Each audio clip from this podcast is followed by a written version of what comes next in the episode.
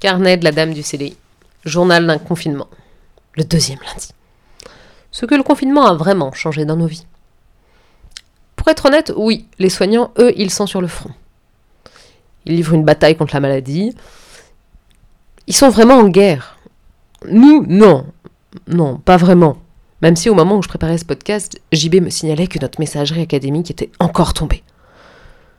Donc notre guerre, c'est pas la prise de Paris, c'est pas la bataille de Verdun, non, ni même celle des Ardennes. C'est pas un débarquement.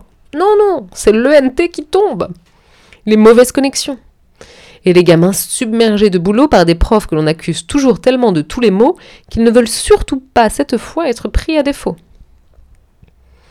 Donc ce qui a vraiment changé, c'est que la chef signe désormais ses mails d'un prenez soin de vous et de vos proches. Alors que le chef, toujours prêt à faire l'humour, signe lui coronialement. Le même chef qui, au retour des vacances de février, avait mis un personnage d'Astérix et d'Obélix sur sa porte et m'avait dit en s'esclaffant Devinez qui c'est Devinez qui c'est C'est coronavirus, enfin Finalement, peu de choses ont changé. Ah si. D'un coup, maintenant qu'on peut plus sortir, tout le monde a très envie d'être dehors. Alors qu'en vrai, le week-end, quand il fait mauvais comme ça, moins de 2 degrés dehors, tu t'en paffes dans ton canapé, t'es bien content de pas sortir. Mais là, tout d'un coup, tout le monde voulait être dehors.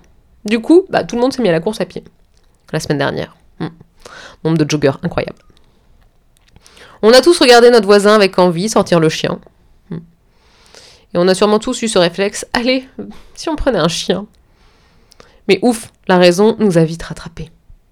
En tout cas, m'a vite rattrapé. Déjà parce que j'aime pas les chiens.